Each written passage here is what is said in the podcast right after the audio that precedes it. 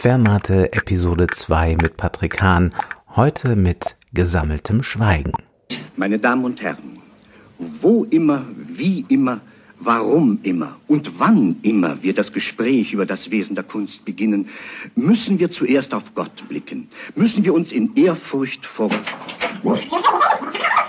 Kunst beginnen, müssen wir zuerst auf Gott blicken. Müssen wir zuerst auf Gott. Ein Zitat aus der Verfilmung von Dr. Murkes gesammeltem Schweigen, jener Satire von Heinrich Böll, hier in der kongenialen Verfilmung von Dieter Hildebrand. Ja, ich sende ja hier aus Köln, der Heinrich Böll Stadt.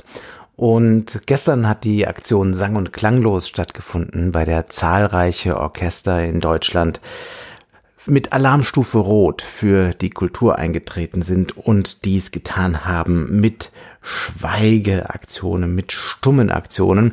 Und ich möchte heute hier zunächst ein Best-of dieser Aktionen präsentieren. Beginnen wir mit dem Schweigen von Jörg Wiedmann.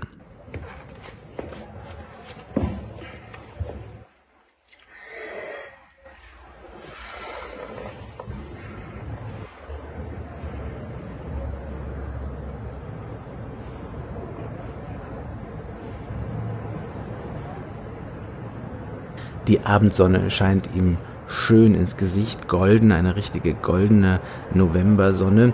Ja, und äh, er wohnt offensichtlich in der Nähe eines Bahnhofs. Jedenfalls hört man hier wunderschöne Verkehrsgeräusche im Hintergrund. Fast erinnert es ein wenig an Weiß-Weißlich von Peter Ablinger.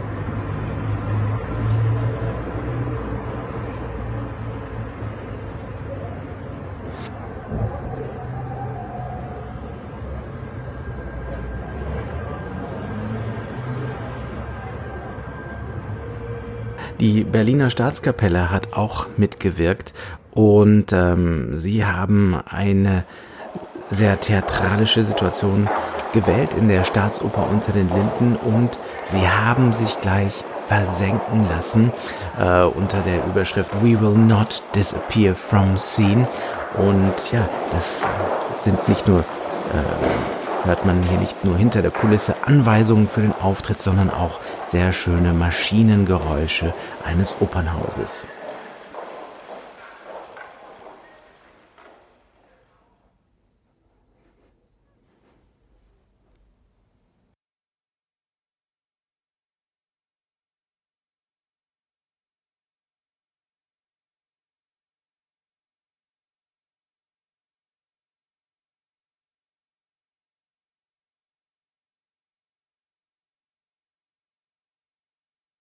Die Aktion Sang- und Klanglos wurde ja vor allen Dingen in München initiiert, wo die Initiative Alarmstufe Rot sich seit einigen Wochen sehr stark für die Belange der Kunst und der Künstler einsetzt.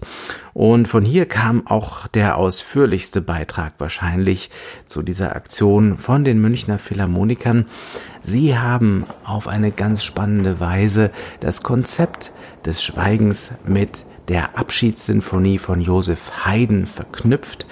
In einem knapp 16-minütigen Video erlebt man also nicht nur einen klassischen Orchesterauftritt, wie wir ihn von Konzertaufführungen in Konzertsälen gewohnt sind, sondern dann auch ein sukzessives Abtreten der Musiker und selten hat man also tatsächlich auch die Schuhe, die Geräusche der Schuhe auf dem Boden des Münchner Gasteigs so gut hören können wie hier.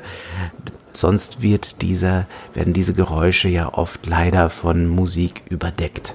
Hören wir auch hier einmal hinein.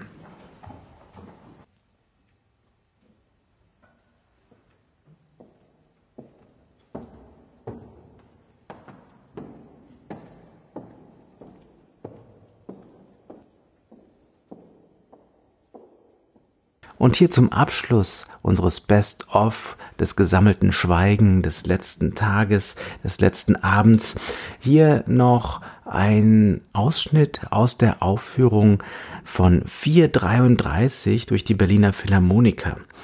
Diese Aufführung fand bereits am Wochenende statt Und sie ist bemerkenswert, denn ich denke, es schlägt ein neues Kapitel in der Geschichte, in der Interpretationsgeschichte von 433 auf.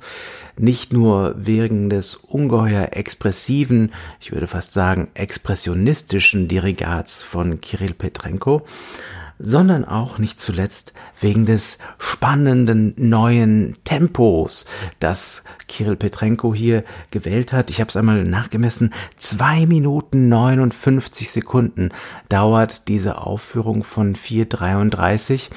Ähm, es ist wunderschön, wie er die Abschnitte gestaltet. Jeder Satzwechsel ist klar zu erkennen. Ähm, und dann überrascht er einen doch, wie er mit einer ja, mit diesem Accelerando im dritten Satz 4,33 in 2 Minuten 59 unterbringt. Das ist, finde ich, ein ganz spannender Beitrag zu der Debatte auch um die empfundene Zeit, um die gefühlte Zeit und die gemessene Zeit. Denn das ist ja eben etwas, womit wir uns gerade beim Thema der Pause auseinandersetzen müssen. Was ist eigentlich die Zeit, die wir empfinden und was ist die Zeit, die vergeht?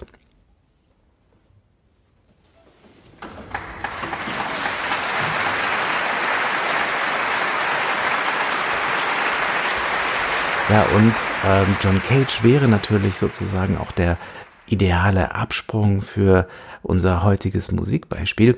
Ähm, aber statt 433 möchte ich jetzt ein anderes Stück erwähnen oder einen anderen Werkzyklus, nämlich den Werkzyklus der Number Pieces. In den Number Pieces hat John Cage etwas geschaffen, was er selbst anarchische Harmonien nennt, Anarchic Harmonies, und die nennt er so, weil sie erdbebensicher sind. Er arbeitet in diesen Stücken mit Zeitklammern. Er gibt also einen Zeitraum an, innerhalb dessen ein Ton gespielt werden soll oder ein Klang in die Welt gesetzt werden soll, in der er wird und vergeht. Und er gibt aber nicht genau vor, wann dieser Ton zu entstehen hat. Und so ist es also eine Komposition, die jedes Mal bei jeder Realisierung völlig anders klingt und doch unverkennbar ist. Ähm, und vielleicht kann uns das auch helfen, jetzt diese nächsten Wochen zu überbrücken, wenn wir uns das einfach oder wenn wir uns einfach dieses Jahr wie so eine große Zeitklammer vorstellen, innerhalb der wir zu Zeitpunkten, in, zu denen wir es noch nicht wissen, eben etwas hören werden oder auch etwas zum Klingen bringen können und einfach in der Gewissheit agieren, dass es eine größere Zeitklammer ist, in der wir agieren und dass wir eben auch zurücktreten müssen von unserer so genau geplanten und durchgetakteten Zeit und damit vielleicht diese Pause ganz anders füllen und ganz anders hören können.